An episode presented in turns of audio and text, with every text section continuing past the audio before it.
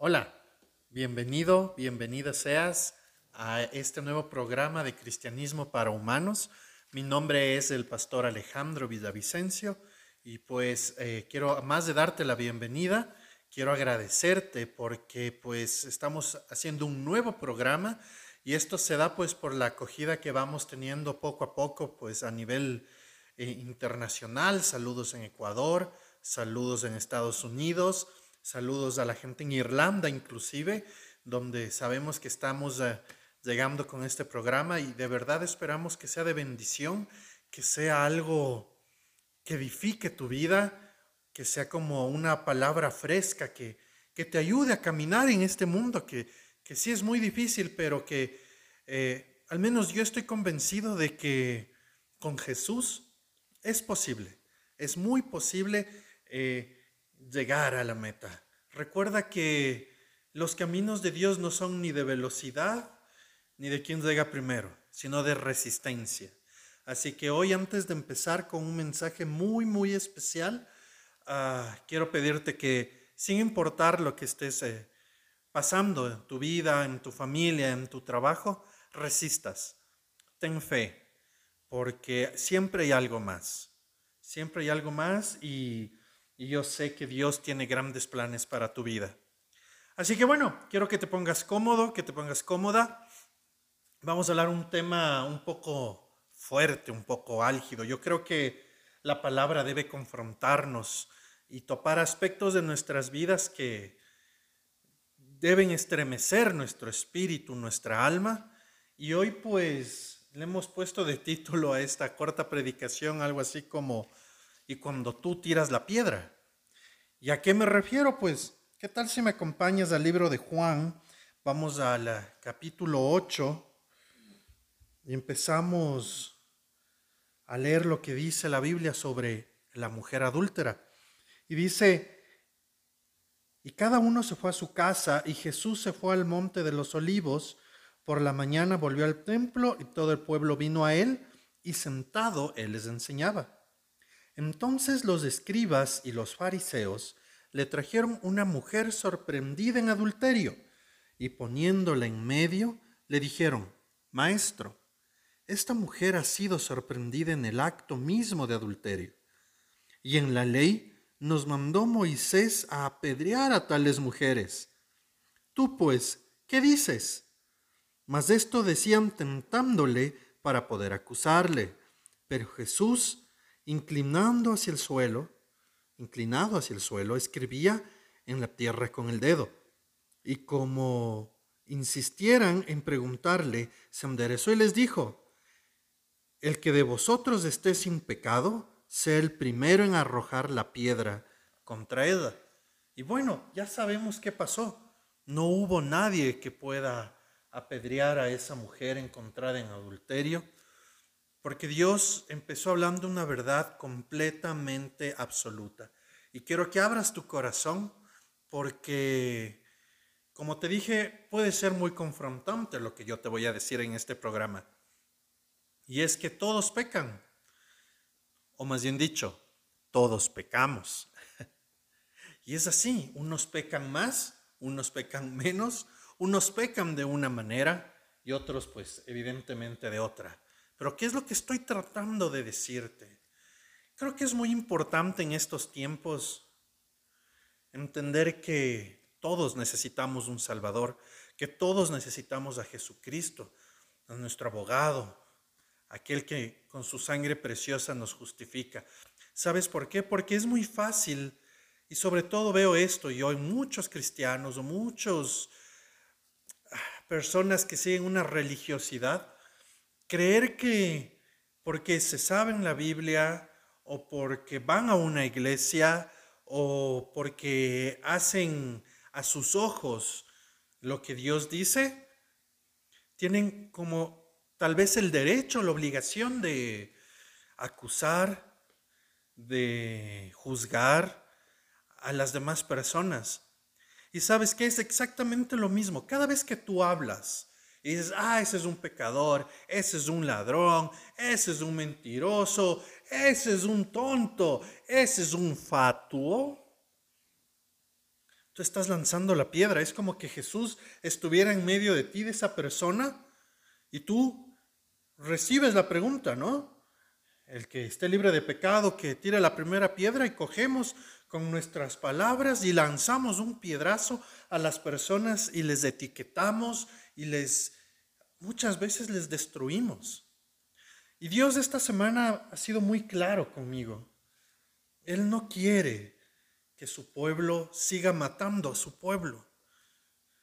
Si tú crees que Jesucristo es tu Señor y tu Salvador, déjame decirte que tienes que entrar en una dimensión donde tú puedas aprender a ver lo bueno en las personas, no lo malo en las personas. Aquí Dios nos da una gran lección de humildad. Jesucristo cuando hace la pregunta y dice, a ver, ¿quién está libre de pecado para que lance la primera piedra? Nos está enseñando a ser humildes. Te está diciendo, hermano, hermana, es momento de que antes de ver lo que está pasando en la vida de tu compañero de trabajo, de tu familiar, de tu amigo, del desconocido, de X, Y, Z persona, veas lo que está pasando en tu vida. Y yo sé que la Biblia también es clara cuando habla de que nosotros debemos eh, mantenernos limpios del pecado. Pero, hey, querido, querida, quiero Quiero ser muy claro en esto. Hay una gran diferencia en no pecar y otra en hacer de menos a la gente que a nuestros ojos peca. Y quiero que me acompañes un segundo al libro de Romanos. Vamos a chequear lo que dice el libro de Romanos. En el capítulo 3, versículo 9 al 13. Mira lo que dice, súper importante. Y dice, ¿qué pues? ¿Somos nosotros mejores que ellos? En ninguna manera, pues ya hemos acusado a judíos y a gentiles, que todos están bajo pecado. Como está escrito, no hay justo, ni aun uno, no hay quien entienda, no hay quien busque a Dios. Todos se desviaron a una se hicieron inútiles. No hay quien haga lo bueno.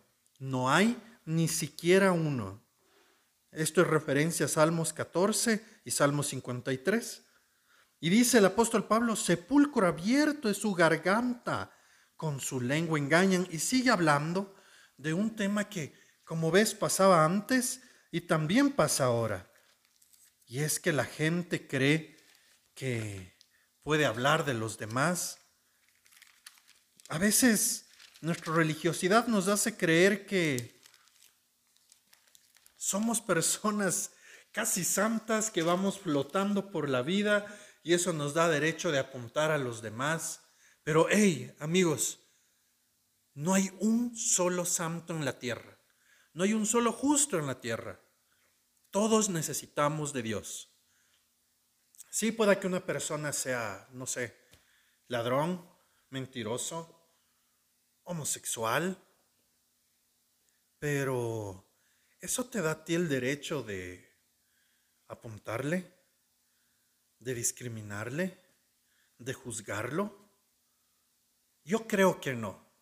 Yo creo que eso es un error que hemos cometido por la religiosidad durante mucho tiempo. Y Dios me está diciendo y te está diciendo a ti hoy que es el momento de cortar con esas prácticas obsoletas del pasado, en donde ser cristiano era creernos mejores, donde creíamos que nosotros basta con confesar que Jesús es nuestro Señor y Salvador, podemos ir apuntando. Déjame decirte que cada vez que tú apuntas a alguien, cada vez que tú criticas a alguien, cada vez que tú haces de menos a alguien, estás pecando. Y para Dios no hay diferencia en el pecado. Es tan pecador aquel que roba como aquel que juzga. Es tan pecador aquel eh, que tiene alguna preferencia sexual que no es debida, como aquella persona que simplemente hace de menos a alguien por su color de piel. Aquí no hay grados de pecados, hay solo el pecado. Y Dios aborrece el pecado. Eso vamos a ser muy claros. Pero también quiero que tengas algo muy claro, y es que Dios ama al pecador. y tiene misericordia del pecador. Y si Dios tiene misericordia del pecador, ¿por qué no tú, que lo sigues a Él? ¿Recuerdan que al comienzo los cristianos eran llamados los del camino? Porque seguían el camino de Jesucristo. Bueno, Jesucristo perdona y ama al pecador. Hay cientos de versículos donde podemos ver que Él tiene una actitud de perdón, de misericordia y de amor hacia las personas que pecan. Él compartía hasta su tiempo con las personas que pecan. Y a mí me llama mucho la atención cuando hoy las personas simplemente creen que pueden hacer a un lado a alguien por, por un pecado. Tú tienes todo el derecho de tener los amigos y las amistades que tú quieras. Yo no te estoy diciendo que tienes que ser amigo o amiga de todo el mundo.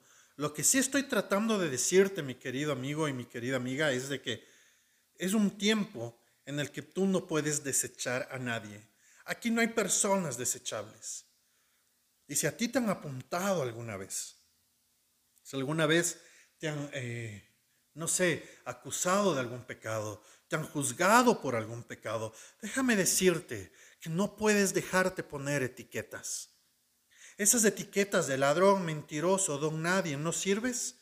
Sácatelas en el nombre de Jesús. Porque amigo, amiga, no es verdad. Lo que la gente está diciendo no es verdad.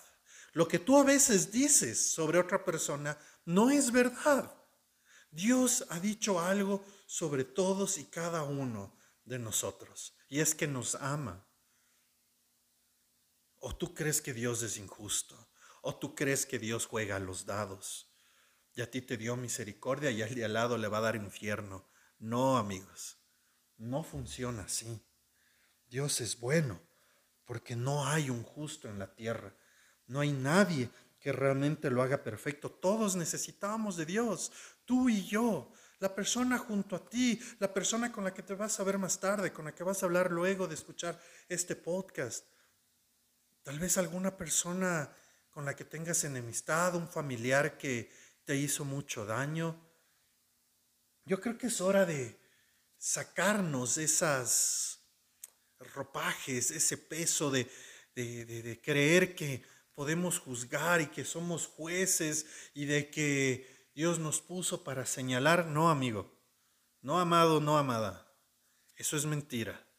Dios te puso para hacer luz, te puso para hacer sal, para ponerle color a esta tierra. Y no puedes hacerlo si vas por el mundo juzgando y recriminando a las personas. Es hora de pedir perdón a Dios. Si es que has juzgado, si es que has hablado mal, si es que has insultado. Mira que es tan delicado este tema que Jesucristo dijo claramente, aquel que llame fatuo, que es tonto, a su hermano, será culpable como de homicidio. Es decir, es tan alto el estándar de entre pecar y no pecar, que Jesucristo nos dice, basta con que le digas tonto a tu hermano, es como que lo hubieras matado. Y es porque Jesús entendía el significado y el poder de las palabras. Entonces, no creas que porque tú sigues a Jesús, conoces de Jesús, sabes los versículos, tienes una posición en una iglesia, puedes juzgar a las personas. Tú no tienes ese derecho, tienes el derecho a amarlas, a, mostrarla, a mostrar la luz de la palabra, la luz de la verdad, lo que Dios quiere. Y será su decisión de esa persona. Habrá muchas personas que aunque les digas, no matarás, no robarás, no caerás en pasiones vergonzosas y tantas cosas que nos pide la Biblia y Dios, decidan no seguir, decidan no creerte, pero esa es su decisión, amigos. La salvación es personal. Entonces, ¿para qué estamos aquí? Bueno, más adelante también vamos a tocar ese tema. Pero no nos olvidemos, no lancemos las piedras, no hagamos daño a los demás, porque creamos que nosotros estamos limpios. No, no, no. Es inmediato el pecado. Cuando tú sientes rechazar a alguien, es que ese es drogadicto, es que ese le robó a fulanita o menganito, ah, es que aquel hizo tal o cual cosa, mintió, robó, el momento que tú sientes, solo sientes rechazo, ya pecaste contra la creación de Dios que está también en esa persona. Es muy delicado. Entonces, despojémonos de esos trajes de mentira que nos dan ese falso poder o esa falsa posición para poder juzgar a otros. A veces creemos que estamos tan firmes, que nos sentimos inmaculados, pero sin darnos cuenta, nuestro orgullo ya nos hizo pecar. Qué delicado que es caer en el orgullo. Y mira que Primera de Corintios capítulo 10, versículo 12 es claro, dice, así que el que piense estar firme, mire que no caiga. Si tú crees estar firme, si tú crees que Dios está complacido al 100% con lo que haces, con lo que dices, con lo que sientes, con lo que piensas, perfecto. Cuida que eso no te lleve a caer. Mantengámonos humildes, mantengámonos sencillos, mantengámonos necesitados de Dios. ¿Me entienden? No se trata de creer que somos perfectos y ya, Dios nos perfecciona. A través de la sangre de Jesucristo somos perfeccionados a la vista del Padre. Y por eso hay misericordia. Y por eso no hay ley sobre nosotros. Cuando digo ley, me refiero a la ley del Antiguo Testamento, la cual de la cual somos justificados por el sacrificio del Cordero inmolado, que es Jesucristo. Pero es por Él, no por ti, no por mí. Sin importar lo perfecto, lo bien que lo haga, mi naturaleza es imperfecta y voy a terminar pecando de una u otra manera. Porque sí, sí amigo, sí amiga, es la verdad. Seguir a Dios es difícil y Él es muy exigente. Hay mucha gente que tiene pánico a esto, pero el secreto es que estamos en Jesucristo y Él nos ayuda, Él nos justifica, Él nos acompaña.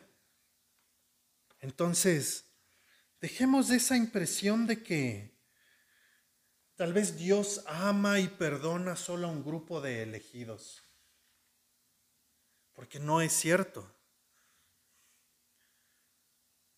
El misterio de la misericordia de Dios es tan grande, es tan poderoso, que en nuestra mente nunca lo vamos a entender, amigos. Es realmente imposible saber quién y quién no va a estar en el cielo. ¿Sabes por qué?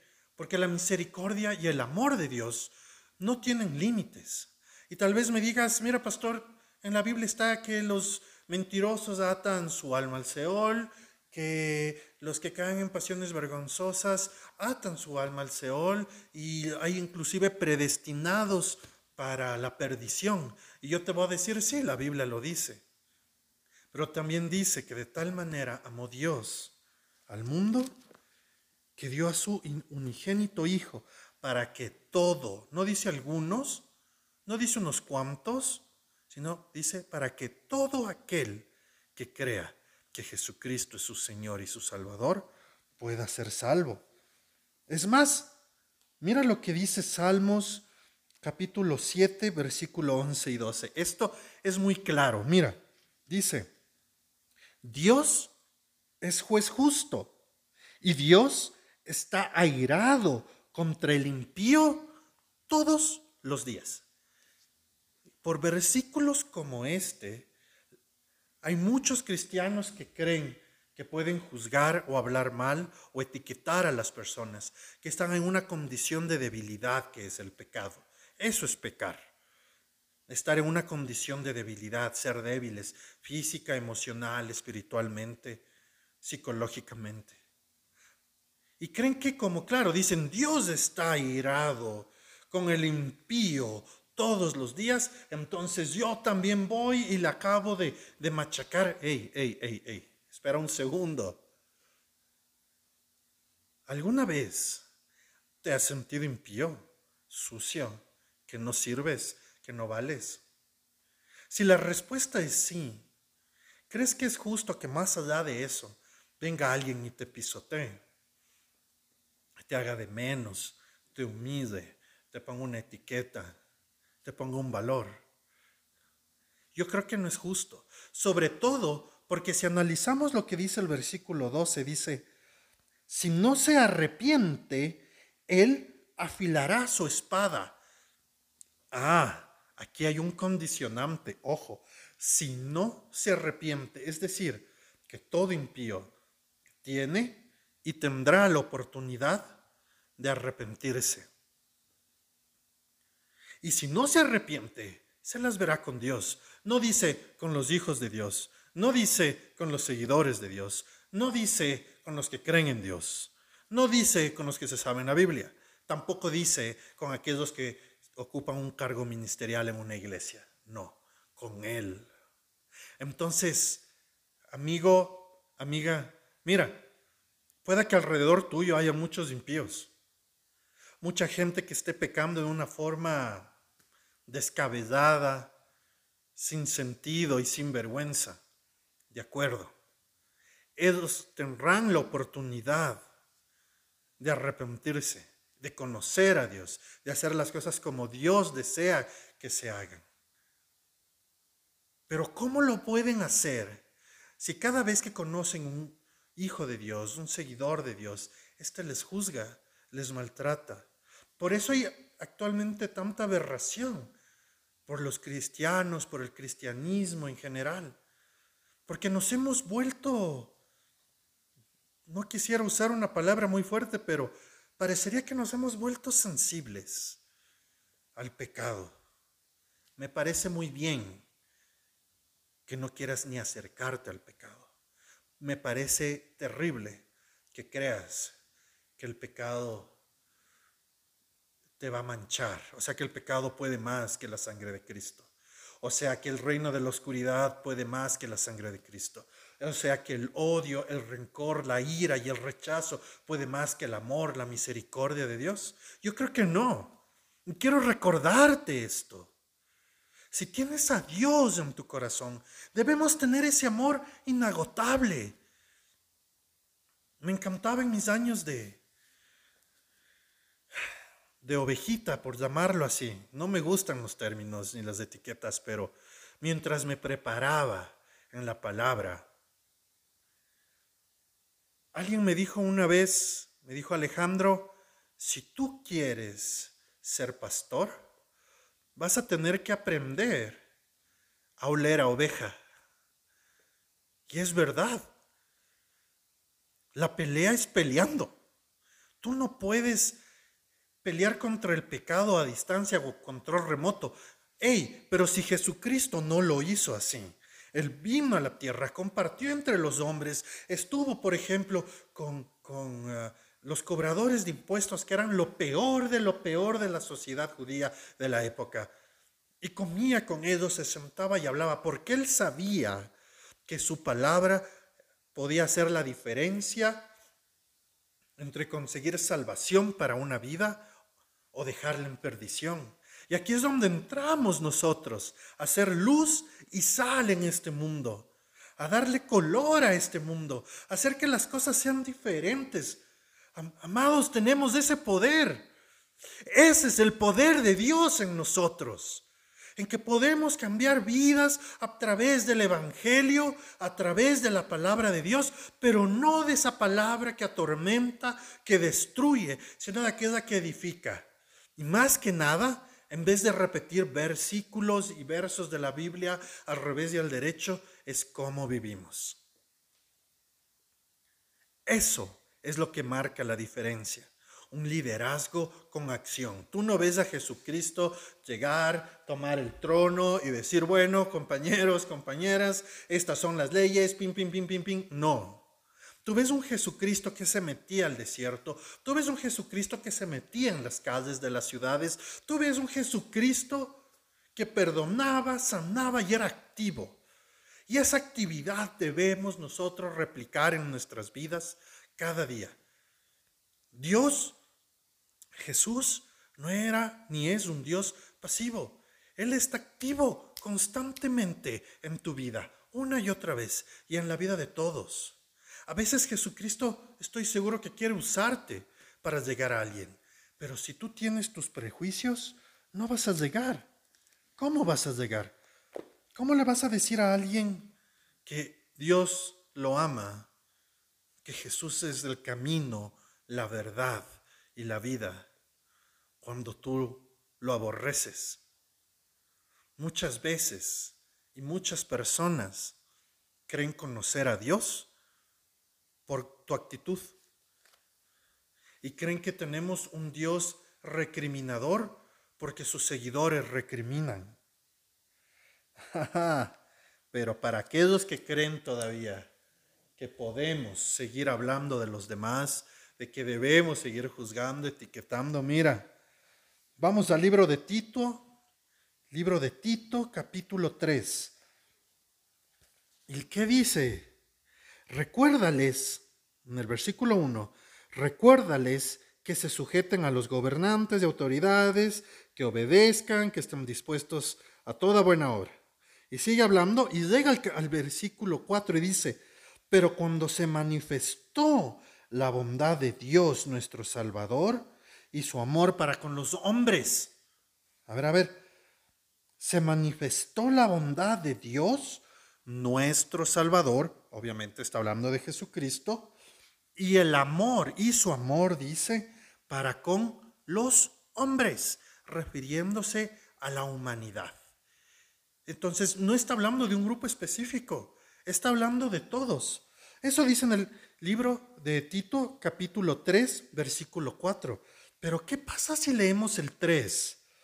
Porque nosotros también éramos, tú y yo en otro tiempo, éramos insensatos, rebeldes, extraviados, esclavos de concupiscencias y deleites diversos, viviendo en malicia y envidia y aborrecibles. Y mira esto, esto es glorioso.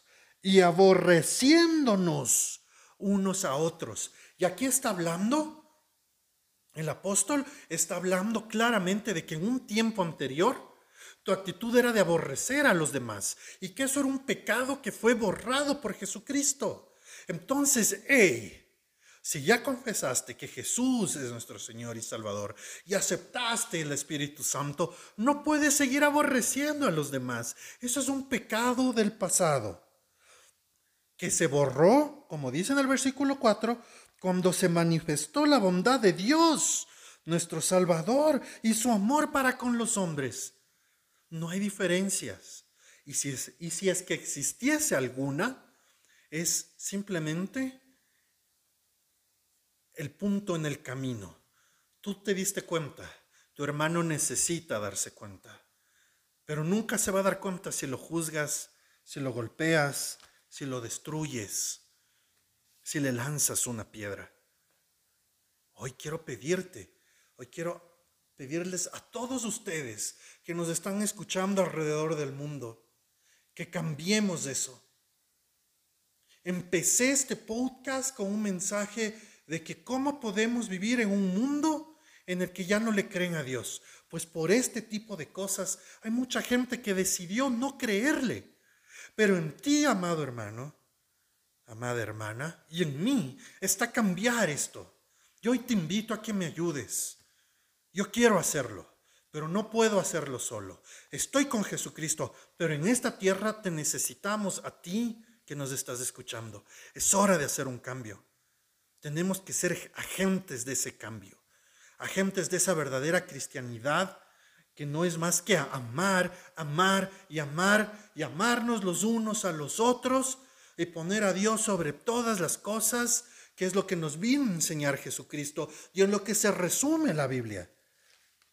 Amarnos los unos a los otros.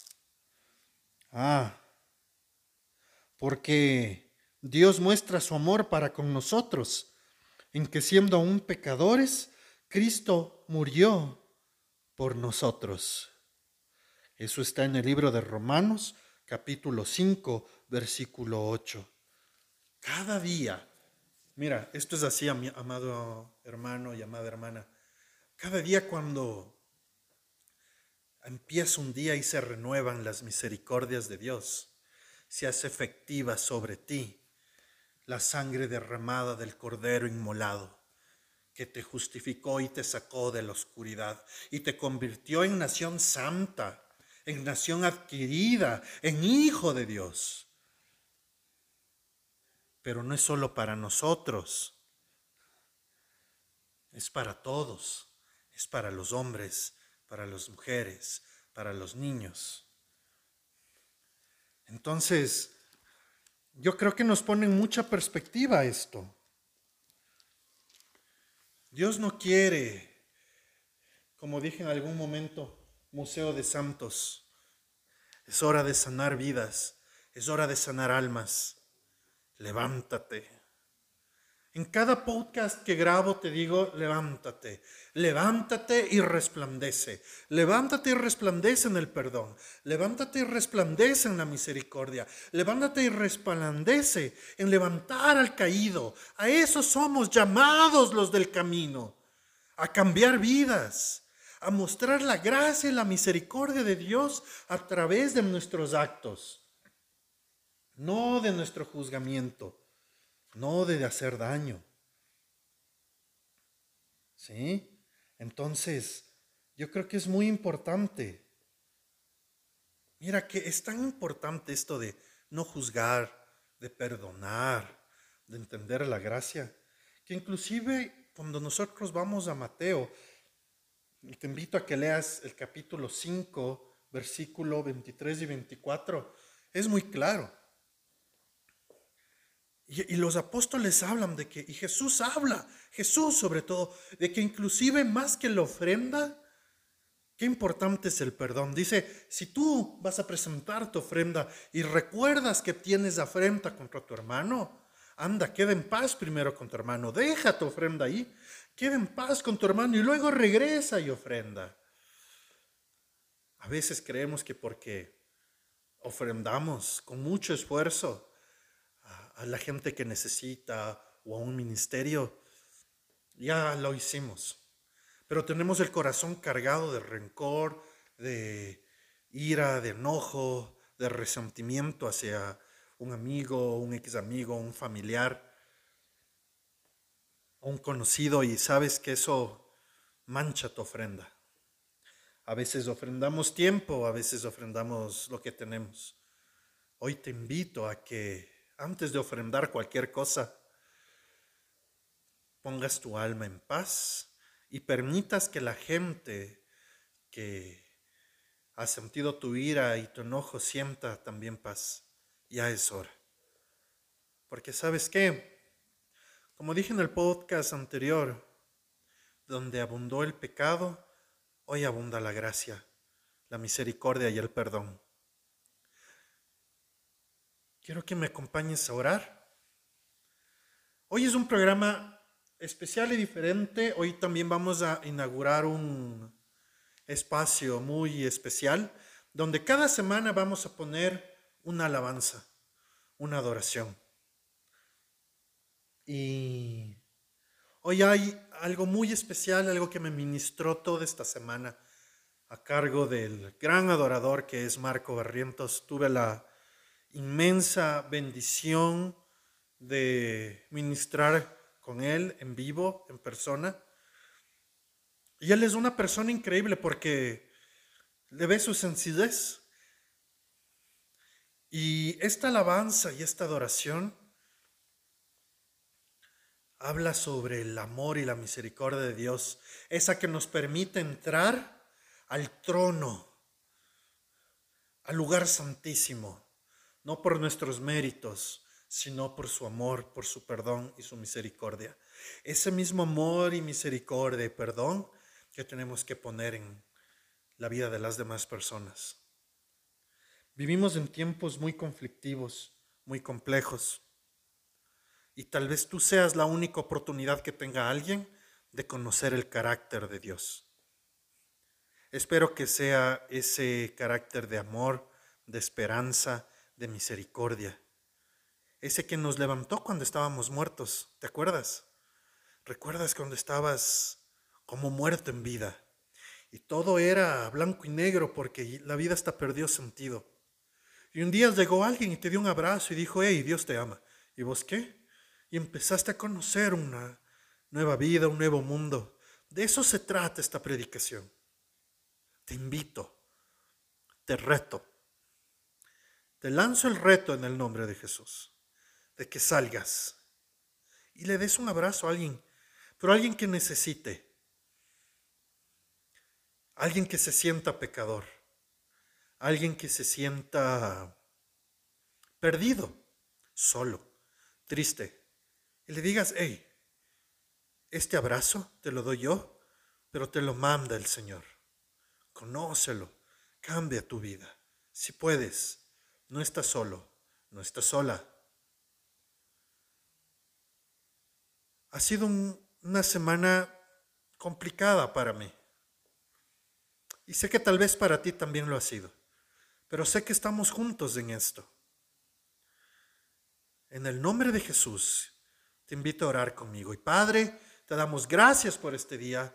Gracias por tu misericordia. Gracias por tu amor. Gracias por la oportunidad de redimirnos. Gracias por la oportunidad que nos das de poder hacer conocer a las demás personas tu amor, tu gracia, tu misericordia, tu perdón a través de nosotros. Conviértenos en instrumentos de luz, de esa gracia tuya que sobreabunda y crece. Papito lindo, papito Bedo, te amamos. Te damos gracias por las cosas más sencillas que hay en el mundo, como el aire, como la luz, como el agua, pero sobre todo por tu infinito amor, por tu infinita gracia y tu infinita misericordia. Papito lindo, enséñanos, Padre Santo, Padre Glorioso, enséñanos, muéstranos, ilumínanos para convertirnos en instrumentos de gracia, no de juzgamiento. Y Señor, si hemos juzgado a otros, si hemos golpeado a otros, danos la humildad y la sabiduría para saber pedir perdón y misericordia. Soy el pastor Alejandro Vidavicencio. Esto fue un nuevo episodio de Cristianismo para Humanos.